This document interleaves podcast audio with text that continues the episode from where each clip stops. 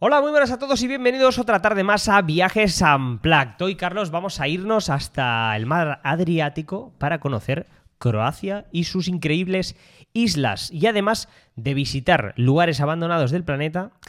Esta vez, hoy, vamos a explicarles a la gente qué países hemos visitado de Asia y qué es lo que más nos ha gustado de, de ellos. Así que, bueno, no te dejo hablar y vamos a empezar con el capítulo de hoy. Bienvenidos a Viajes Unplugged.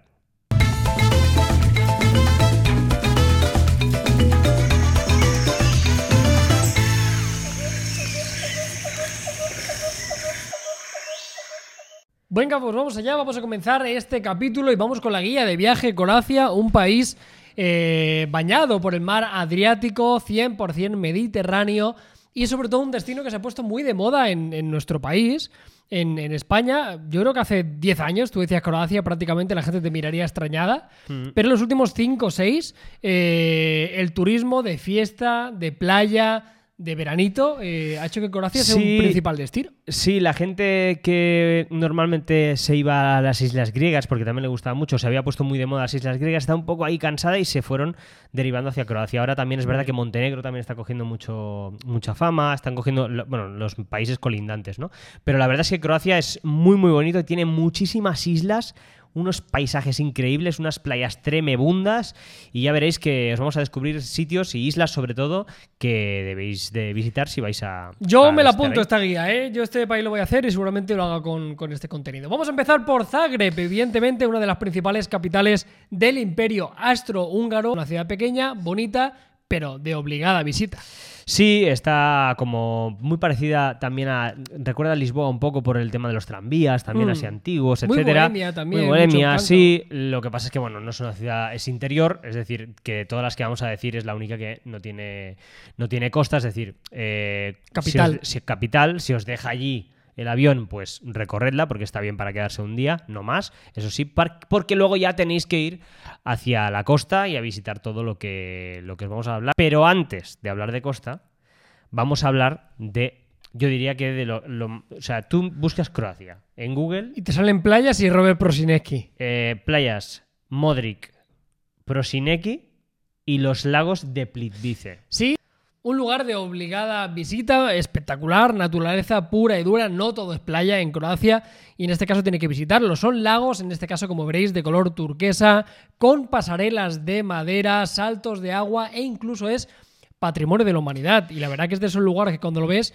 parece que esté sacado de un cuento. Sí, la verdad es que es muy, muy bonito, es precioso. La gente, la típica imagen de la gente bañándose ahí en las cascadas, todo Muy verde, agua ¿eh? transparente. Es, es espectacular, la verdad. También hay que mencionar eh, Carca, que es muy parecido, pero la gente no suele ir tanto a, a este parque, a este parque, perdón, a estas cascadas, porque son como, son muy parecidas, pero son menos turísticas Muy y bien. menos conocidas que, que Plitvice. Pero ya os digo que es una visita obligada si vais a Croacia. O sea, no podéis dejar de ir. Que sepáis que son seis lagos y que cada uno de ellos se une entre sí por cascadas. O sea, es como Sí, si que se van rellenando. O sea, es- espectacular como estaréis viendo en las imágenes. Vamos a continuar. Antes Julia decía que hay principalmente dos ciudades grandes e importantes. Una es Zagreb y hay otro que también tiene un aeropuerto internacional porque tú cuando vueles, por lo menos desde España, te darás coger entre Zagreb o Dubrovnik, que es la siguiente alternativa. Yo no tengo dudas, ¿eh? De cuál escogería. Sí, Dubrovnik seguramente, pero bueno, Seguro. si alguien quiere ir a Zagreb por ver la capital y tal, pues bueno, ahí lo tienes. Sí, Luego también sí, es un sí. país pequeño. O sea, sea, se puede moverte reco- de un sí. lugar a otro es relativamente sencillo. Sí, sí, sí. La verdad es que es un país que en 10 días, yo creo que en 10 días, eso sí, El también. rollo de mis vacaciones perfectas, es lo que te digo Sí. siempre. Hoy dos semanitas. Dos semanitas, es que dos semanas sería mejor que 10 días, porque eh, puedes visitar muchas islas, como tienes que coger mucho ferry también Vale. para visitar Perdería islas, algo de tiempo. perderías algo de tiempo ahí. Pero realmente con dos semanas en Croacia, yo creo que os podéis llevar una muy, muy buena impresión. eh, aunque una semana también está muy bien, eh, por supuesto. Pero, pero sí, hablemos de Dubrovnik, porque Dubrovnik es una ciudad, bueno, la perla del Adriático, ah, como es Tiene nombre conocida. de futbolista. Eh, Dubrovnik, sí. No, no, Sí, sí. eso y el mote. Peter Eh, Dubrovnik. Peter La Dubrovnik, pe- la el- perla la del perla Adriático. del Adriático. Sí, es verdad, Como. Dragan Ziric. La verdad es que sí. Uf, Era algo así, ¿eh? eh, no, Era un jugador del Barça que fue un fracaso absoluto. Dragan Y fue la perla también de algo. La perla Era de, la perla de algo. de los Luego fue un- Cárpatos. luego fue un no sé, truño. porque no era, no era tu- era, ah, eh, era de- ¿No era yugoslavo? No sé. rumano por los Cárpatos, ¿no? no. no, no sé. Bueno, no me acuerdo, la verdad. Bueno, conocida como la perla del eh, Adriático, eh, bueno, pues lo que tenéis que hacer sí o sí es callejear por Stradun y por la ciudad vieja y sobre todo eh, coger un teleférico para ir al monte Sredj. Bueno, es difícil. Sredj. Hay más cositas en Dubrovnik que tenéis que ver. Por una parte, la Catedral de la Asunción, en este caso que sepáis que es un edificio religioso el más importante de la ciudad. Incluso ahí se guarda el tesoro de la catedral y los restos de San Blas. Sí, además no es el único punto fuerte en cuanto a catedrales y en cuanto a monumentos que hay en la ciudad de Dubrovnik, porque también podéis visitar el monasterio de los franciscanos y dominicos, el palacio del rector, eh, el acuario, el museo marítimo, que no os podéis dejar de visitar porque tengo entendido que está bastante bien. Yo Muy no he ido a ese, a ese museo, pero me han, me han dicho que está muy, muy bien. Y eh, aparte también el Museo de la Guerra de la Independencia y el Palacio Sponsa, que también se conoce como- con el nombre de La Divona. Una ciudad preciosa, además con varias fortalezas que también ya estaréis viendo. ¿eh? O sea, tiene, tiene un montón de encanto. La verdad que es un, es un país espectacular, como os decíamos. Venga, vamos a continuar. Y otro nombre, otra ciudad que seguramente os suene. ¿eh? Llegamos a Split. ¿Te en suena este por caso, qué? ¿Por qué te suena? eh, me suena por un equipo de baloncesto. Y por el Hatjuk, que era el de fútbol. Ah, no. Hatjuk Split. No, a mí me suena más de baloncesto. Y por el Banana Split. Eso sí que me suena bastante. también. Está guapísimo.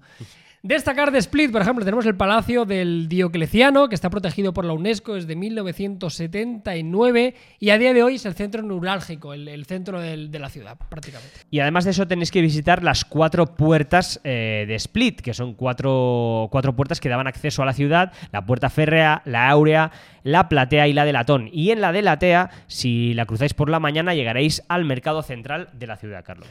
Ojo porque este tipo de ciudades es algo que me recuerda a mí mucho. Me recuerda un pelín una inspiración a rollo juego. Ya sé que no lo has visto tú. Juego de Tronos. No, pero es que, es que hay cosas que están que se grabadas grabaron ahí. directamente desde ahí, ¿no? Y Es no que me extraña. están ¿no? grabadas ahí, La típica sí. imagen de la montaña, una fortificación, arriba, pinos, Mediterráneo, agua cristalina. Sí, Recuerda sí. mucho este tipo Además, de en localización. Dubrovnik, por ejemplo, hay muchas fortalezas. Claro. O sea que el tema de visitar. Hay creo que dos o tres fortalezas que son muy, muy guays y, y que son de obligada visita también. De hecho, os la vamos a decir. Las dos fortalezas que hay eh, son la fortaleza de San Juan. La fortaleza de San Lorenzo y la fortaleza imperial. Esas tres fortalezas son las fortalezas eh, de Dubrovnik, eh, del punto es. anterior, no de Split. Vamos a continuar con Split, que también hay alguna cosita más que ver. Tenemos el templo de Júpiter, el barrio de Beli Baros y la catedral de San Domnio. Esto sería quizás lo más imprescindible que debe visitar de, de Split. Y sobre todo si os queréis pasear por el puerto marítimo, como todas estas ciudades de costa, que también es muy La muy restaurantes, La y sí, sí, sí. Y la comida, sobre todo, se come muy bien. Islas, Juli, vamos a empezar a meternos ya un poquito de, de mar, porque si Croacia tiene ciudades muy guay, pueblecitos, rollo medieval, lo que se te va a la castaña, los que tenemos la suerte de vivir en el Mediterráneo, es que hay unas playas espectaculares. Sí. Y vamos a empezar por Bar. Sí, Bar es la, la isla más conocida de, de todas las de Croacia. Eh, unas playas, pues ya os imagináis cómo son las, aguas, eh, mucho ambiente nocturno, se la conoce como la Ibiza, ¿no? Del, del Adriático, la Ibiza de Croacia. Y la verdad es que eh, es una isla que a pesar de, a pesar de, de la vida nocturna, etcétera, es una isla también muy tranquila, es una isla eh, que se puede visitar perfectamente en un par de días y es preciosa, la verdad es muy muy bonita y vale la pena visitarla, además la tenéis muy cerca porque desde Dubrovnik o desde Split podéis acceder Es con como, un barco, la, un como la central, ¿no? Como la principal. Es la más conocida, La más conocida. la más conocida, sí, sí. Desde ahí podréis saltar a otra. En este caso llegamos a Zadar, que es la capital de Dalmacia, menos turística que otras ciudades de la costa croata, sin tanta masificación, pero también destacando que tiene una zona medieval de, con restos incluso romanos, pues digno de visitar. Sí, además eh, también conserva sus murallas medievales, etcétera. El- lo que decíamos, ¿no? Del paseo marítimo, precioso. Eh, también es una, una isla muy bonita y de las que vamos a decir, porque vamos a decir muchas, ¿eh, Carlos? Muchos sitios. Y Es que- muchas que tiene muchas islas, Que tiene muchas islas, claro. Eh, pero de hecho, vamos a decir muchas y nos vamos a dejar muchas. Claro. Pero yo creo que las que vamos a decir son las que, las que son. las que yo no dejaría de visitar, si fuera. Continuamos y vamos con otra, como es Brac. Destacar que es la tercera isla más grande del Adriático. Esto ya tiene otro color, son casi 400 kilómetros cuadrados. Destino también para los amantes del sol en la playa, como los que buscan la naturaleza, al tener un poquito más de extensión, si quieres hacer alguna caminata y demás, pues también puedes hacerlo. Sí, esta sería una isla que para mí sería perfecta, porque haría, tendría de todo. Tenía un poco de montañita, un poco de playa, además es bastante grande, eh, 400 kilómetros eh, Sí, cuadrados es- está bastante, bastante bien, como para coger un cochecito y daros una vuelta, que es el mejor método para conocer estas islas, por mot- con moto o con coche, alquilar y, y darte una vuelta y sobre todo ver esos paisajes increíbles y descubrir pequeñas escalas que puedes encontrar. Continuamos, Las Tobo, más aguas limpias, transparentes. Es una isla que en este caso se caracteriza por ser prácticamente semivirgen, Sí, además, eh, este archipiélago... como nosotros. Porque, eh, exacto, exacto, prácticamente. Semivirgen, Semi. semi, Pero es como esta es semi-virgen, prácticamente. prácticamente. Eh, pues el Estobo es un archipiélago que lo forman 44 islas, varios islotes, acantilados y arrecifes, y podéis practicar sobre todo en ellas buceo. Uy, Así que es una isla de islas. Es que Croacia la polla, ¿eh? Sí, sí. Con perdón. O sea, es la Sí, leche. es, sí, es sí. un destino muy guay, ¿eh? Las Es- imágenes que estaréis viendo. Está muy, muy guay. Córcula, también tiene nombre de lateral derecho que jugó en el Logroñés, ¿eh? Sí. Peter Córcula, algo Sí, así. ¿eh? y que no triunfó. Y que no triunfó. No, Sí. sí, es difícil. Porque con Córcula no me. No, a mí tampoco no me viene nada. No me, lo, no me lo imagino en mundial. Pero si te digo que aquí nació Marco Polo, Entonces ya cambia. ya la cosa es otra historia, ¿eh? Eh, Casco histórico medieval también. Islas, playas, historias, pero sobre todo disfrutar de alguna fortificación. Sí, además, estas islas lo bueno que tienen es que el paseo que te puedes dar, tomarte algo, el, el heladito, el cafecito, luego cenar, combinado con la playa, es que prácticamente lo podéis encontrar en todas las islas. Es decir, no es que sea una cosa de una isla, ni el centro histórico, ni el paseo marítimo, sino que está en casi todas las islas que vamos a mencionar.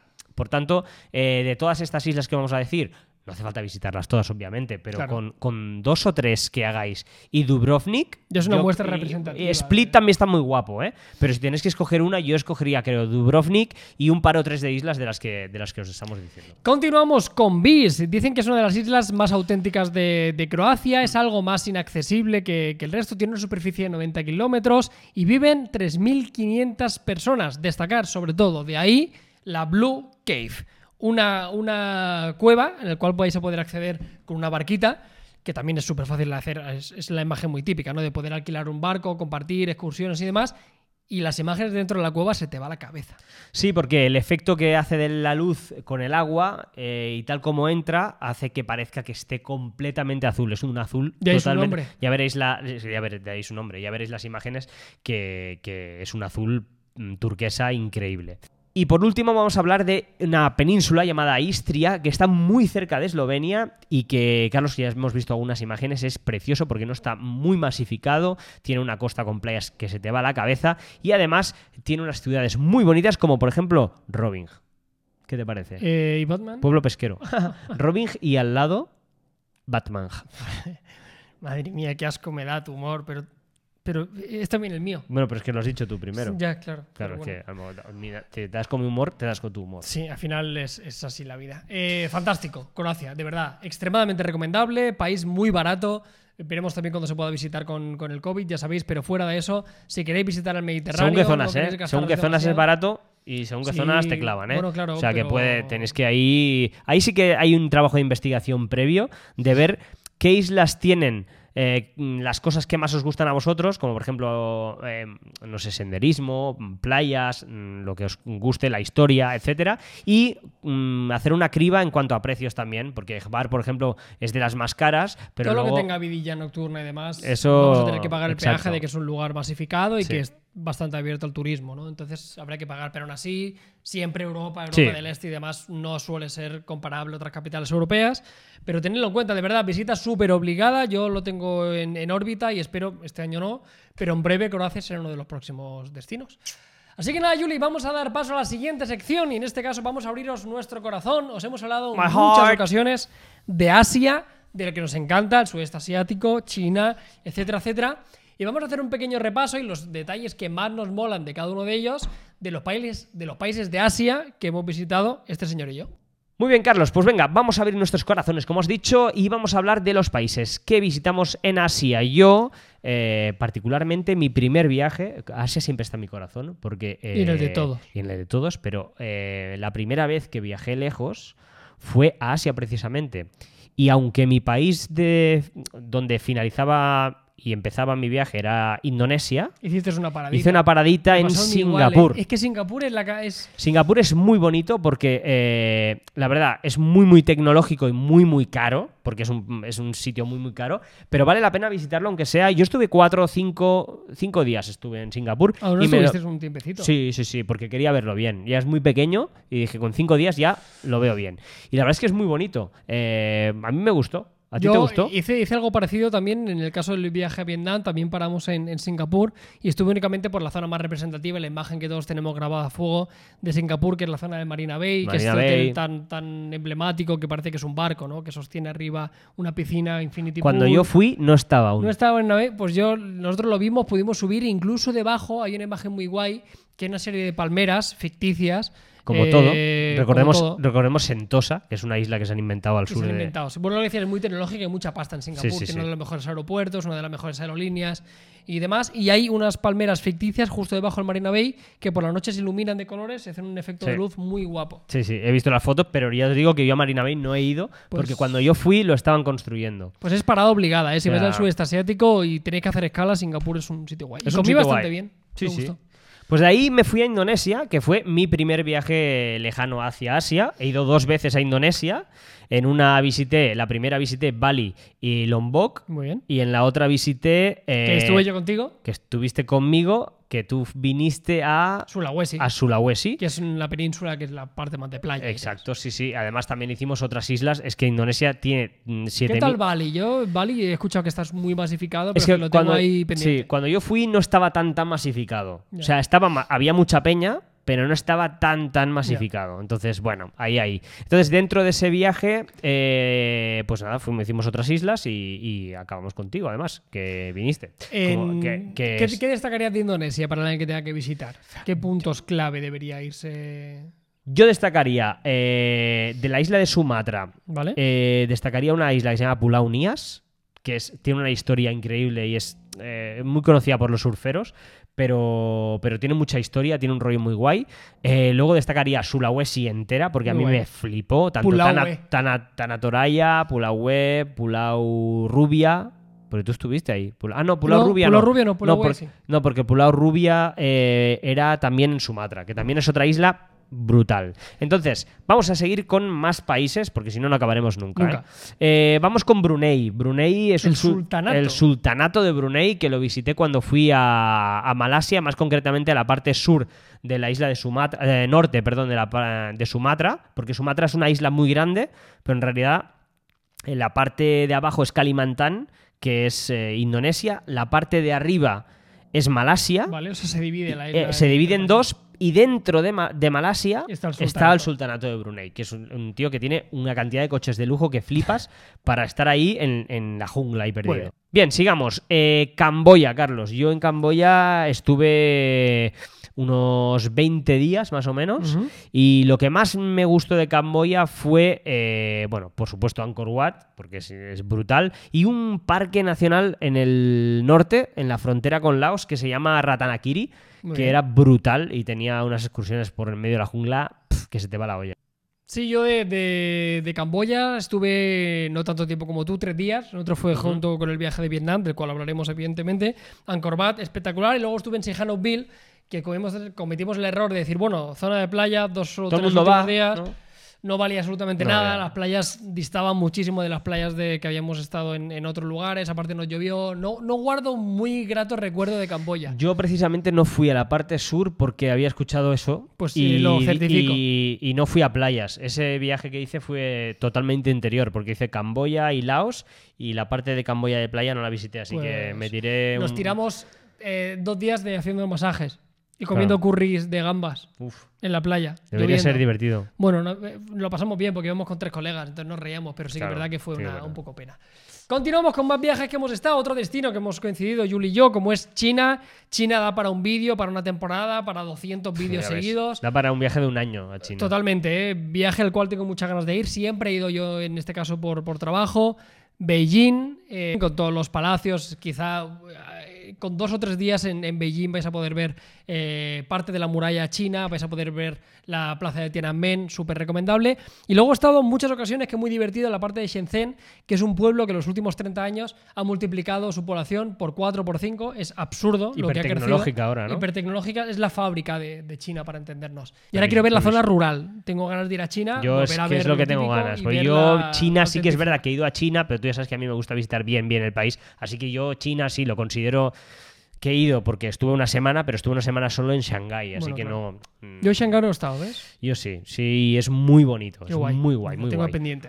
Eh, seguimos. eh, Filipinas, Yo no estaba eh, uno de mis países favoritos eh, de Asia. Me encantó. Mucho decir eso, ¿eh? Uno de los 7000 países islas. de Sí, sí, es, es precioso. Cuando yo fui no había nada de turismo. O sea, eh, había tan poco turismo que la gente se hacía fotos con nosotros, eh, imagínate. Y ahora sí que es verdad que hay Claro. mucho más turismo, está mucho más eh, explotado. India también, un país eh, espectacular, aventura 100%. O sea, si, deci- si decidís hacer en la India, es un país que eh, en cuanto a dieta lo vais a pasar mal, porque yo, bueno, no sé si lo vais a pasar mal, si vuestro No, no, estómago seguro, está acostumbrado, no, pero seguro, el mío no, seguro. y lo pasé bastante mal. Las cagaleras Eh, garantizadas. Segundo día, segundo día. Sí, Yo claro. el segundo día ya dije, ¿Y te "Ah, aquí me bajo. viaje? Bueno, Sí, no, claro. Sí, sí. Te eh, acompañó. sí, sí. Yo souvenir. llegué a parar. Me, me lo traje aquí. Sí, sí, me No, trajo. claro. Le dije a mi madre, mamá, te traigo esta figura y esto. Y me cagué en el comedor. El, eh, no, no, de verdad que es increíble. Sí, sí, o sea, ¿no? yo llegué a parar un autobús, me llegué a levantar de mi asiento Bueno, en medio de una carretera. No me sorprende en y, absoluto. y- y de- diciéndole al tío que parara, que parara, pero como si hubiese, no sé, como si nos estuviesen matando en la parte de atrás del ¿Y dónde- autobús. ¿Y dónde lo hiciste? No, no, lo, lo- lo- le obligué a parar. No, porque claro, pero ¿dónde lo hiciste? Pues la, no, la no, ahí, ahí delante de todos. Me miraban todos por la ventana, pero me da igual. ¿Qué vas a hacer? Da igual, da igual. Es que, es que me cagaba encima. O sea, pero No, no, que sí, sí. no lo puedes. Es Que que, no- lo es puedes, puedes controlar, O sea, claro. que no lo puedes- Es que es, es, es que es la primera vez que me doy cuenta en mi vida que realmente no me aguantaba. Que me cagaba encima. Muy bien. pues, En la pues India así, tenía que así, así, exacto, así, así tenía que ser. Lo siento, siempre que acabo, pobrecillos los indios, Sí, siempre que, bueno, que hablo de la India bueno, acabo hablando de cacas. Ahora están jodidos, ¿eh? Que ahora están muy jodidos, la Sí, verdad sí, que sí. Totalmente. Sí. Vamos a continuar. Más destinos que ha estado Julie. Yo no tenía, muchos de ellos hemos compartido, lo que hemos dicho, ¿eh? China, Vietnam, Camboya, Singapur, ya hablaremos de estos, Indonesia. Pero tú también, y volviste bastante flipado de flipaos de Laos. Sí, flipa- eh, flipado porque me gustó mucho, sobre todo de Luang. Prabang, que es una ciudad que es como la más conocida de, de Laos. Vientiane no es tan conocida, es la capital, tampoco tiene mucho, mucho que ver, pero es, que Luang Prabang es un sitio guapísimo y tiene, sobre todo, es los alrededores, tienes muchísimas cosas que hacer en Luang Prabang. Eh, santuarios de elefantes, eh, lo que siempre decimos, eh, mirad antes si son realmente santuarios, etcétera, etcétera, y hay realmente santuarios. Eh, como ciudad, es, una, es un pueblecito súper pequeño, pero es que es una pasada, guapísimo, y vale mucho la pena. La verdad es que quizá no para estar un país para estar muchos, muchos días, eh, pero dos o tres, eh, si os podéis escapar desde Vietnam, que está al lado, o subir desde, o subir desde Camboya, subir a Laos, eh, la verdad es que tres, cuatro días está bastante, bastante guay. Muy bien, dime del siguiente, Julie. ¿Qué debería ver la gente que quiera visitar Malasia? Pues Malasia. Malasia es muy bonito. Ah, además de Kuala Lumpur, que es la capital, que es preciosa, es muy, muy bonito, una ciudad tecnológica muy chula. Eh, ¿Qué? Las Torres Las Petronas. Torres Petronas, exacto. Eh, yo me quedaría, yo creo que con Pulau Perentian, que son un par de islas. eh, ¿Qué le gusta el pulao, eh, a esta gente? Pulau. Pulau es isla. Ahí lo tienes. Y por eso le gusta tanto, porque tienen miles, 200.000. claro. Eh, Pulau Perentian está muy, muy chula eh, y es una de las islas que a mí más me flipó. Hay dos islas, la grande y la pequeña. Besar creo que significa grande y Kempit o que Bueno. algo así la pequeña. Eh, y son muy, muy bonitas. Realmente yo me quedaría con ese... Y sobre todo también Taman Negara, si tengo que decir algún parque nacional, Taman Negara, que es uno de los parques más antiguos, de, con bosque más antiguo de la Tierra. Qué bueno. Y tiene unas hormigas que son como tu cabeza. No lo creo. Mm, es verdad. Bonito con la almendra bastante pequeñita, ¿eh? No me quiero precorra. Pero me refería a que las hormigas son un poquito grandes. Un poco grandes. Eh, vamos a continuar. Yo, por ejemplo, aquí he hecho un poco de trampa, he seleccionado Hong Kong, que sí que es cierto que como región eh, económica eh, hay una decisión con, con China extremadamente recomendable. En tiempos decíamos que Singapur puede ser un, un, un hub perfecto para hacer una escala en el sudeste asiático. Hong Kong también lo es. Es muy fácil que hagáis una de, de las paradas y lo recomiendo encarecidamente. Ciudad tecnológica, extremadamente bonita. Tenéis un mirador espectacular, tenéis una bahía eh, con unas pistas muy chulas y sobre todo en Hong Kong una de las cosas que os va a flipar un montón, además de que hay una propuesta gastronómica que está cojonuda, es el choque de, bueno, en- esto pasa en toda Asia, ¿no? De, de gente de pasta y gente con muy poco dinero.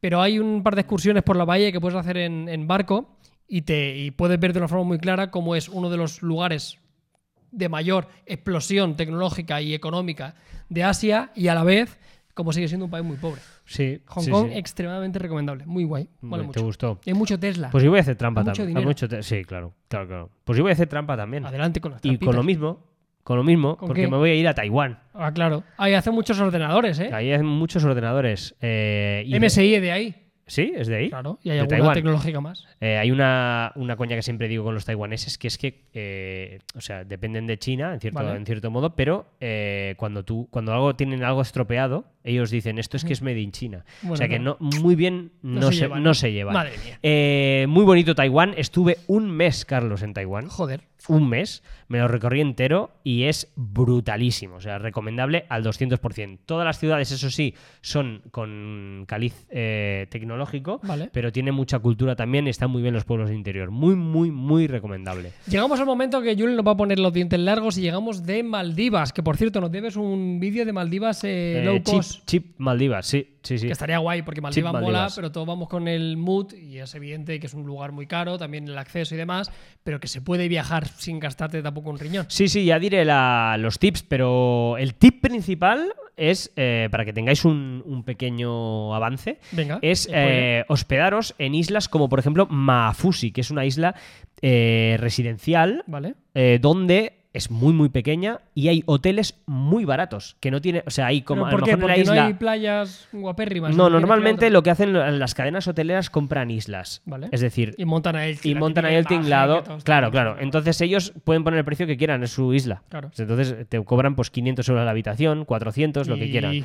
Pero ahí en la isla eh, de Mafusi, por ejemplo, ellos eh, la- eh, son varios hoteles en la misma isla. Vale. Y es una isla, ya te digo, residencial. Entonces está incluso la cárcel ahí.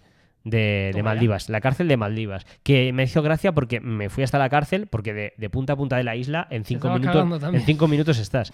Eh, no, está, la valla de la cárcel está completamente destrozada. O sea, cual- cualquier preso podría salir. O sea, pasé por al lado y la valla estaba preso en. Maldivas, qué ironía, ¿eh? Sí. No creo, que, no creo que sea muy bonita la cárcel. Y no, no me gustaría pasar una No. semanita en una cárcel. a mí tampoco. asiático. La verdad es que están en un entorno que flipas, ¿eh? No, porque, claro. porque las playas son brutales. Eh, eso sí, de, estuve pocos días, estuve cinco días o seis y me diluvió cuatro. Bueno, ahí como te Así pille que, época de lluvia en- claro. en, general, O sea, asiático. eso es otras. La podéis jugar en época de lluvias, que es en verano. Más barato, os- pero- Más barato os puede salir. O sea, de verdad que las opciones que os haga sol son muchísimas. Y si os viene el monzón y os llueve en época de lluvias, es lo normal. A lo mejor es un día, dos máximo. Pero es que yo me comí cuatro enteros. Es que ahí voy seguidos. yo, ¿eh? Yo o sea, no- es una lotería. Y como yo, como no, siempre, yo siempre con las de perder con la lotería. Yo, tío, yo no me la jugaría a Maldivas con tiempo. ¿eh? Yo O sea, me la jugué. porque es caro. O sea, puede ser barato, pero ir a Maldivas y que te jodan las vacaciones de Maldivas. No como- me la jodió porque yo a Maldivas fui porque me costó el vuelo 80 euros. Pero porque vas a otro Porque fui, no, porque mi viaje a Sri Lanka, ¿has visto cómo lo enganchaba Vale, aquí? pero si, imagínate, En en mi viaje de vacaciones con mi novia dos semanas a Maldivas. No, pero es que ya te digo, yo por ejemplo, quizá Al cuarto te- día no sabes qué hacer, Entiendo lo que es lo que te digo, que yo no soy el típico turista eh, que, que- que- al que le gusta eso. O sea, yo dos semanas en Maldivas no sabría qué hacer, No, no, sabría dónde meterme al final, porque sí que hay excursiones que ver, pero es que al final en una semana para mí hay más que suficiente. Entonces, eh, un buen combo es ir a Sri Lanka, hacer Sri Lanka, que es un país brutal. Tienes eh, ciudades como Gol, que es una ciudad eh, al sur, eh, colonia, perdón, una colonial, una ciudad colonial preciosa. Tenéis la opción de haceros el país en tuk-tuk. Puedes alquilar Guay. un tuk-tuk y hacerte el país en tuk-tuk. Tuk-tuk, que sí, que va muy lento y tal, pero mola. Pero o sea, guay, ir todo el país, Eh. hacerlo el país en tuk-tuk está muy guay. Eh, tienes muchísimas cosas que ver en Sri Lanka, la verdad. Sigirilla, que es una torre, una torre, perdón, una, un pedrolo ahí mítico, ancestral de los Sri Lankis. Eh, la verdad es que está muy, muy guay, muy bonito y es un combo perfecto porque si vais allí, desde Colombo, que es la capital, puedes viajar a Malé, que es la capital de, de Maldivas, y os cuesta el vuelo súper barato. Así que es una muy buena opción si decidís ir un mes, por ejemplo, a Sri Lanka. Muy bien. Vamos a continuar. Destinos, en este caso, que ya son mucho más mainstream, que también hemos estado ambos. Llegamos a Tailandia, siempre lo decimos, si te vas al sudeste asiático, seguramente sea la primera opción por facilidad, porque gran parte de- está como muy masificado para el turista, para lo bueno y para lo malo. O sea, yo siempre creo que es el mejor lugar para quitarse el miedo, para viajar solo. Todo está muy bien señalizado, mucha gente habla inglés, la comida está riquísima, tienes playas de ensueño, es relativamente económico si no quieres gastarte muchísimo dinero. Y Tailandia, pues debería ser una visita obligada para casi cualquier viajero. Sí, para mí fue mi segundo viaje a Asia, eh, súper sencillo de hacer, o sea, es el país más sencillo para hacerlo todo, ya lo era en la época en la que fui, Es en muy la que fui yo ahora. Es muy bonito, es muy bonito. Además, la ruta es tan, eh, está tan marcada la Sí, ruta, que porque sí. es de- de- desde, desde Bangkok hasta el norte, desde el norte coger un avión al sur para ir a las islas Y a las que prefieras. Al lado de las Fifi o al lado de Koh Tao, Kopangan y Koh Samui. O sea, eh, es un viaje súper sencillo. Si lo organizáis vosotros es Y comerá muy, muy rico la muy gente. fácil. Eh, muy rico. O sea, Hay se, fiestas, se come, se amigos, se- brutal. chica se come brutal. Muy Recomendación de templos, Sukhothai. Sé que antes no eran tan conocidos, ahora ya son más conocidos, Sí. pero Sukhothai es canela en Yo estuve, rama. ejemplo, estuve en Chiang Mai, pero no estuve en Chiang Rai. Me quedé con la parte norte. de- ¿No viste el Triángulo del Oro? No. Que es que ves los tres países. Pero está muy, muy guay. Otro país, en este caso vamos a hablaros de Vietnam también, un- uno de los, en mi caso particular, uno de los viajes de mi vida. Me flipó arrozales como Sapa, la bahía de Jalón, espectacular, que la podéis hacer en barco, pueblecitos como, como Hoi An, que tiene un montón de encanto, también comida muy rica, la gente súper amable. ¿Tú llegaste a Ho Chi Minh? A Ho Chi Minh, sí, claro. Es Sí, muy sí. bonito Ho Chi Minh también. Muy bonito, de verdad que Vietnam en general me pareció un, un destino súper recomendable también porque es un país como muy variado. Puedes hacer trekkings, tienes parte de montaña, tienes parte de playas paradisíacas, culturalmente y a nivel gastronómico también es muy completo, está muy guay. Yo Vietnam hice solo la parte sur, así que me quedé más en Ho Chi Minh, en la parte de Ho Chi Minh, que no hasta, hasta Halong, no subí hasta arriba. Así que, bueno, tendré que volver a ir a, a Vietnam cuando la cosa se ponga mejor. Siempre es un buen motivo. Y estoy haciendo un repaso así, estoy mirando y creo que no Ya dejamos está, ninguno, ¿no? Ya está, ya está. Ahora ya los hemos No son todos, pocos. ¿eh? Si sumamos todo. Me voy a volver loco poniendo fotos aquí, bueno, ¿eh? ya, es un poco ya. bueno, variado, echas un poco así, variado. Ah. Haré así, un un- poco así, así. unas fotitos. Bueno, pues aquí podemos poner una foto del señor este. Del, ¿Cómo ¿De se dónde llama? está este tío? En En Dubái, Tu- ¿no? en Turquía, ¿no? Ah, es No, turco, pero no está en pero- Turquía. pues yo creo que el- la sede está en. en- Hay que ir a verlo, ¿eh? Hay que ir a comer guay. un, a comer, un no creo, a comer creo que podamos ir. No, eso es. Sinceramente, un día vi la foto de la cuenta Y da miedo, ¿no? pues te cagas, claro, para comer algo relativamente normal, pero, pero alucinas. Unas olivas. Muy bien, chicos, pues nada, estos han sido los países de Asia que hemos visitado y algunos puntos clave que, que nos han gustado. Y vamos a pasar, Juli, si te parece, a la siguiente sección. Vamos a ir a lugares guay, ¿eh? abandonados del planeta y vas a flipar. Hemos seleccionado algunos lugares, algunas ciudades que probablemente no conocieras, que seguramente no habías escuchado en tu vida, pero que por algunos motivos en concreto están abandonados y deberías conocerlos. Sí, y vamos a empezar hablando con de, de París. ¿Qué te parece si hablamos de París? Hola, la, pero ¿cómo va a ser abandonado París, Juli? Si es la Pero ciudad es más visitada del mundo. Que no hablo de París, París. Ay, hablo madre de mía. Tianduchen, que es, es muy loco, ¿eh? No lo conocía esto. París fake, que está en Guangzhou, en China. eh, y se trata de una ciudad fantasma. eh, bueno, no tan fantasma porque en realidad está habitada, pero tiene eh, dos- aproximadamente no llega a 2.000 habitantes y fue construida para 10.000. Pero es que tiene la particularidad de que está recreado París. Es decir, tiene su Torre Eiffel, tiene las sus calles. campos elíseos, todo. El tipo de edificación de, la- de las El- el casas. tipo de demás, las por lo casas. menos por fuera. Todo. Es un Es- señor que un sí, día, sí. un constructor, París. un iluminado, que dijo, París. vamos, vamos a hacer París. Aquí. ¿Para qué ir a París si podemos traer París aquí? Pero es que la Torre Eiffel tiene 90 metros de altura, ¿eh? Sí, O sea, poca broma. es- es que podría ser la Torre Eiffel. De hecho, y- podría ser la Torre Eiffel. Y hemos estado investigando y este era como parte de un plan urbanístico porque Hangzhou es una de las principales ciudades, de- bueno, una de las- es que hay tantas ciudades Claro. Con Sí, no- millones no de has dicho habitantes. mal, no lo has dicho mal, es una de las principales, porque Es una de las principales. Y para intentar descongestionar un poco el núcleo urbano, pretendían hacer varias ciudades, no todas tematizadas, pero para que la gente se repartiera un poco, para que no todo el mundo viviera ahí. Y se han quedado al final cuatro gatos, porque un pueblo de 10.000 habitantes en China es nada, o sea, es casi un suburbio. Y, y ves algunas fotografías y te quedas con el culo torcido, porque es loquísimo. París. De hecho, hay mucha gente que va eh, a hacerse fotos de sus bodas. Claro, no me Allí. extraña, Claro. Se ahorran el viaje Claro. a Europa. Eh, sí, sí. Y las fotos de, de su boda pues son en la Torre Eiffel. Toma ya. En la Torre Fakefell. Uah.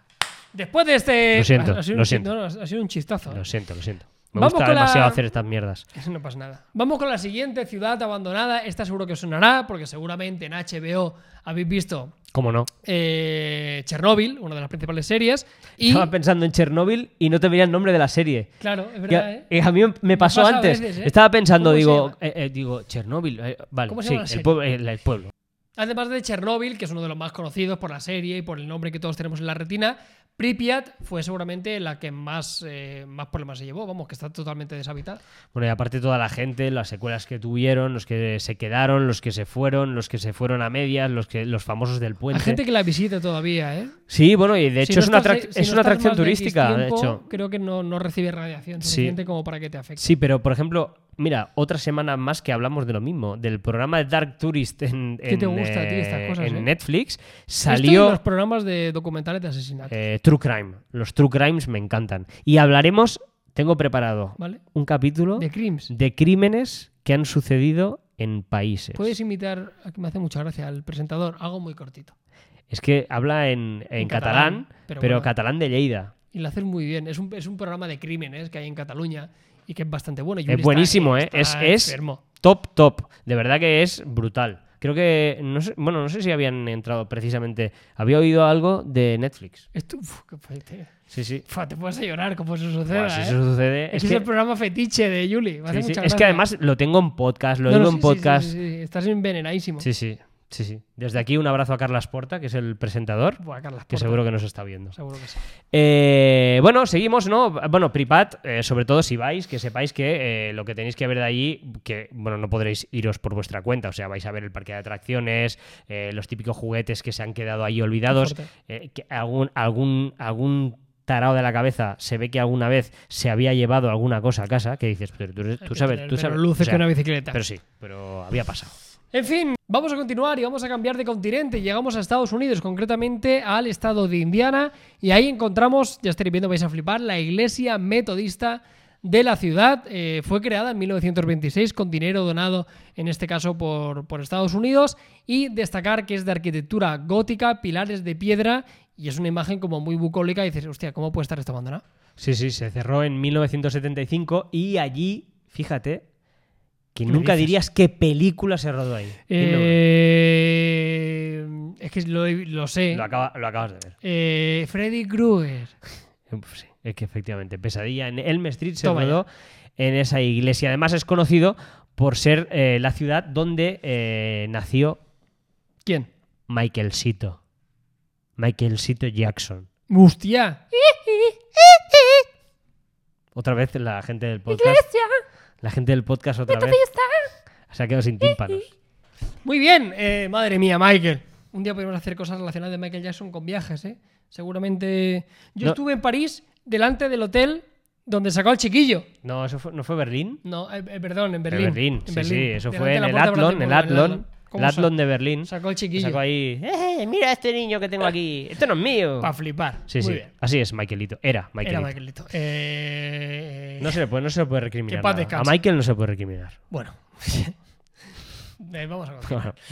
Vámonos a Namibia. Ya hemos hablado en más de una ocasión de Hostia, Namibia. verdad, ¿eh? Por no había pensado en eso. No, claro. En lo que tú estabas pensando. Claro, claro. Claro, pensaba en ese niño, no en claro. los otros niños. No, Uy, nosotros niños. Claro, que- Eh, estamos metiendo en un jardín, gusta ¿eh? mucho Michael Jackson, a mí también, pero bueno, da igual. Namibia. Vamos a llegar a Coleman's Cove. En este caso, que sepáis que es un enclave dedicado a la minería de diamantes en principios del siglo XX.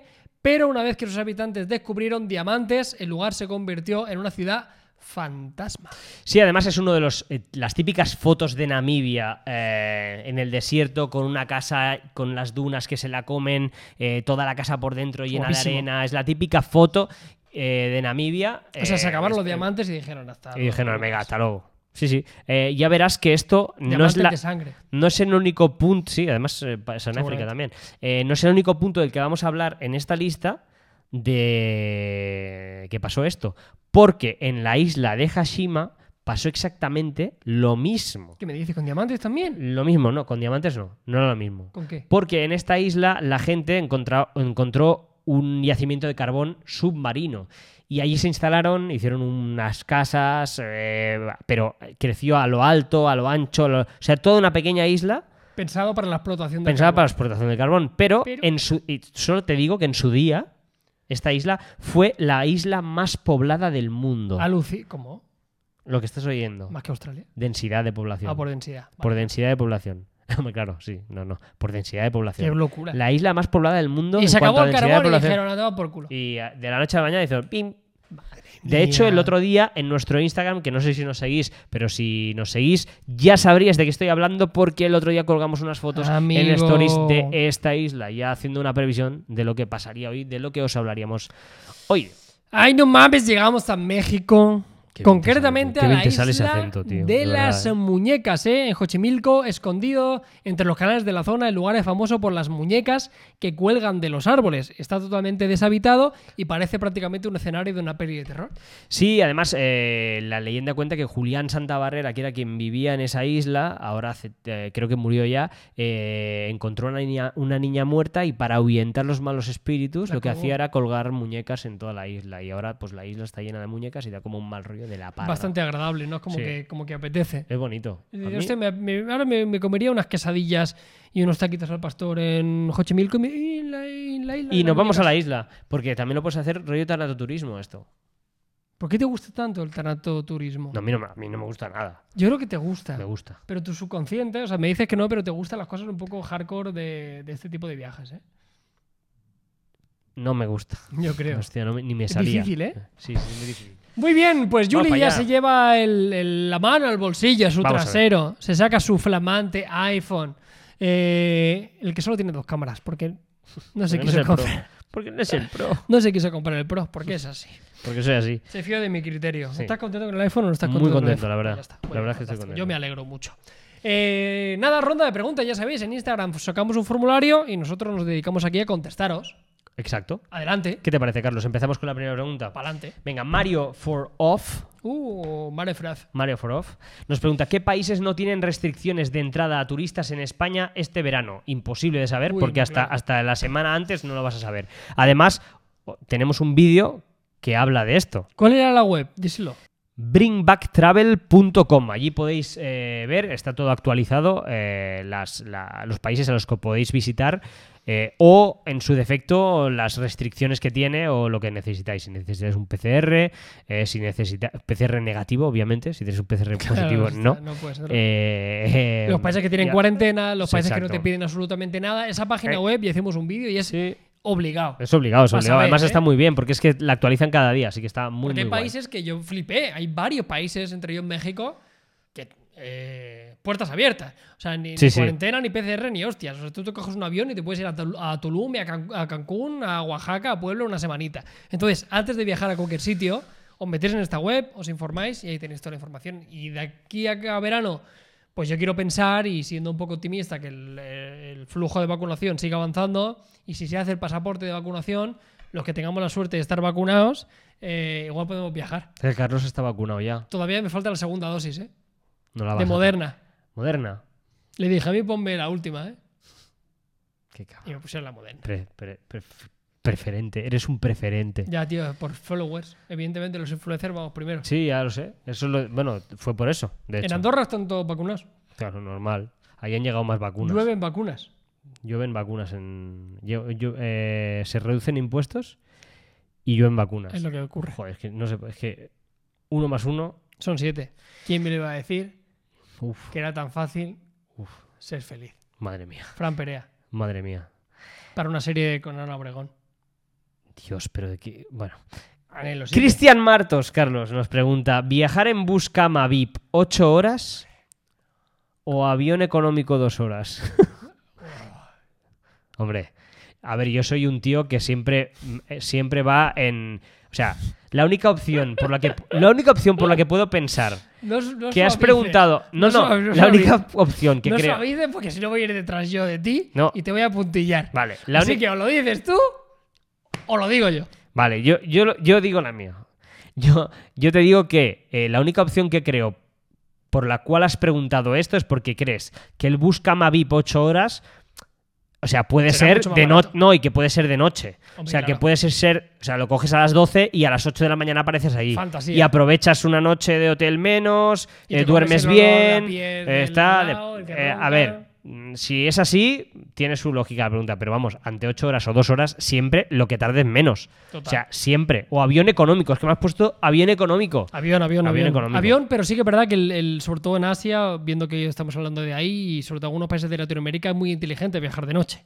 O sea, te ahorras una noche de hotel, es una noche que está perdida porque tú estás durmiendo, es un rato que no estás disfrutando, avanzas un, un destino. Sí, sí. Debería ser más barato que un avión, pero vamos, ante la duda, avioncito. Yo en Perú es una de las cosas que siempre recomiendo, que va- vayas por la noche, autobús, autobús, 6 horas, 7 horas, Muy duermes, mm, no pierdes el día, no pierdes, está muy muy bien.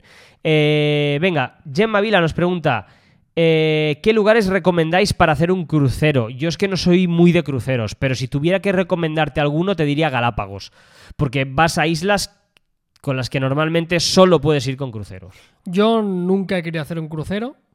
No lo descarto con los años, me va pareciendo un poco más atractivo. Es Pero que, si tuviera es que que esto hacer va uno, así. O sea, ya. cuando vas avanzando la edad, los cruceros te gustan. Pero hay uno en particular que ese sí que me gustaría hacerlo pasado mañana si pudiera, y uno que sale de Miami. ¿Qué haces? Miami, Bahamas, ¿no? Bahamas, Jamaica, Cuba. México. Haces Caribe. O sea, haces toda la zona del Caribe, Centroamérica y demás, y tiene que ser espectacular. Además, creo que no recuerdo la cadena.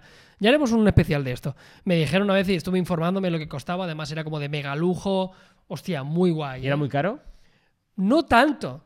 O sea, no tanto teniendo en cuenta que igual eran dos semanas, igual eran 2.000 euros. Pero Claro. coño, es que claro, estabas en. A, a mí me sorprendió mucho los de Galápagos porque lo miré por curiosidad, porque yo fui fuera de temporada Vale. ah, y costaban los que normalmente cuestan entre 2.000 y 3.000 euros, costaban 600 euros. Ya ves, Y estaban muy, Muy muy bien. bien. porque vas a islas puntuales que, que realmente, si no tienes. eh, si, no, si no vas con, con ferry, no. no- bueno, Muy perdón, bien. con crucero Con no puedes crucero no visitarlas.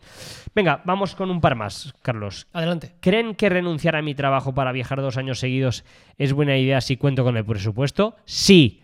Sí, porque, bueno, en época de COVID, ahora míratelo bien. Hombre, ahora no. Pero ahora no es el momento ideal. Pero vamos, yo te digo ¿Tú te que es una de las cosas que me arrepiento más de no haber hecho en mi vida. Así que, si me preguntas esto, ahora con COVID. mm, ¿Tú te imaginas que alguien deja el trabajo y dice, voy a hacer la vuelta al mundo en, en febrero uy, del año mía. Yo 2020? Lo, lo pensé el otro día. Dije, imagínate el pobre que se ha ido a dar la vuelta al mundo, que ha dejado el trabajo, que tal y cual. Y en, en, y en dos y- años sin poder viajar. Madre mía. Bueno, la vida, yo también te lo recomiendo más que nada porque eso es. Esta es la típica cosa que o la haces o te vas a arrepentir toda tu vida. O sea, si tienes la, por- la posibilidad, eres joven, el trabajo que tienes no es el de tu vida, que sabes que luego vas a poder encontrar otro curro, de lo que sea, hazlo, tío. Hazlo porque es que eso no vuelve. O sea, Sí, sí. eso no vuelve y no te vas a llevar un mejor aprendizaje, mejor una experiencia de vida que, que esa. Así que desde aquí te invitamos y nos vas a dar mucha envidia. Estaría La verdad que sí, la verdad que sí. Eh, Sebas nos pregunta, eh, bueno, ha preguntado dos preguntas, que es la misma, creo que primero se ha arrepentido de los días. Ha puesto, ¿creen que en 15 días se puede conocer un país? Y luego ha puesto, ¿creen que en 10 días se puede eh, visitar ver, un país? Yo creo que hay, eh, creo que ha pensado en las vacaciones que tenía. Ha dicho, claro. dicho, hostia, que no tengo 15 días, que tengo A 10. ver, aquí hay dos, dos posiciones. Yuri te dirá que no, porque evidentemente necesitas más tiempo. Yo te diré que a ver qué es conocer un país. O sea, yo creo que tampoco necesitas tirar tres meses en un país. o Eh, sea, Entras y... mm, no, eso, tampoco, pero eh, yo entiendo que igual con dos semanitas, yo creo que sí que te vuelves con una aproximación de su cultura, de su gastronomía, de cómo es la gente, los lugares. Cuanto más días mejor, pero yo creo que con dos semanitas, hostia, ya te vuelves a casa con un bacalao. Un Hombre, yo creo, yo creo que si, si te dispones de esos días, yo está claro. O sea, si me dices, eh, ¿puedo conocer Perú en 10 días? Te diría, puedes, pero mm, es un país que necesita más días. En cambio, si me dices, ¿puedo conocer Portugal en 10 días? Pues te digo, hombre, pues sí, Claro. puedes hacer muchos puntos. O países más pequeños, es depende del país al que vayas y de sobre todo de las cosas que tenga por ver, porque y de las y de los medios de transporte, si está bien comunicado, si no, porque hay muchos países, por ejemplo, no sé, si- a ver, Australia, puedes hacerlo en 10 días, hombre, sí, sí. Sí, claro, luego te puedes, Puedes a Sydney, poder hacerlo, te vas a Sydney, luego te vas a, a- a- coges un avión, te vas a Canberra, ves, no sé, pero no, no, no lo conocerías bien, bien lo que es un país. Pero por ejemplo, eh, yo qué sé, en Europa hay mil El países ejemplo de pequeñitos. Croacia, joder. Croacia, 10 días sobrado. perfecto. Eh, hoy hemos hablado de Croacia precisamente, pues en Croacia en 10 días está, yo creo que, que más que suficiente, Carlos. Pues muy bien, chicos, chicas, chiques. eh, este ha sido el último capítulo de Viajes en Black. ¿Qué te Ha pareció? sido súper inclusivo, ¿eh? ¿No lo has notado? Te lo he notado. te lo he Somos notado. muy inclusivos aquí en Viajes en Sí, Black. sí, sí, siempre. la verdad que sí. Así que, fíjate, tenemos una llama, tenemos un. Ojo a la llama nueva, ¿eh? Un tenaro, Ojo a la llama tenarodón nueva. Tenarodón, efectivamente. Y calaveras. ¿Calaveras Mira, mexicanas? esta podía ser la de China. bueno, de hecho, de hecho, seguro que si miro por aquí, Ah, bueno, esto, está hecho en China como un está castillo. hecho allí. Claro. Despides, Viajes en Black, en el Venga. capítulo de hoy. Pues nos despedimos hasta la semana que viene, que vamos a venir cargados con novedades que os van a encantar. Así que me despido con un poco de ASMR. Qué, ma- qué mejor manera de acabar con ASMR. Imagina que te estoy acabando.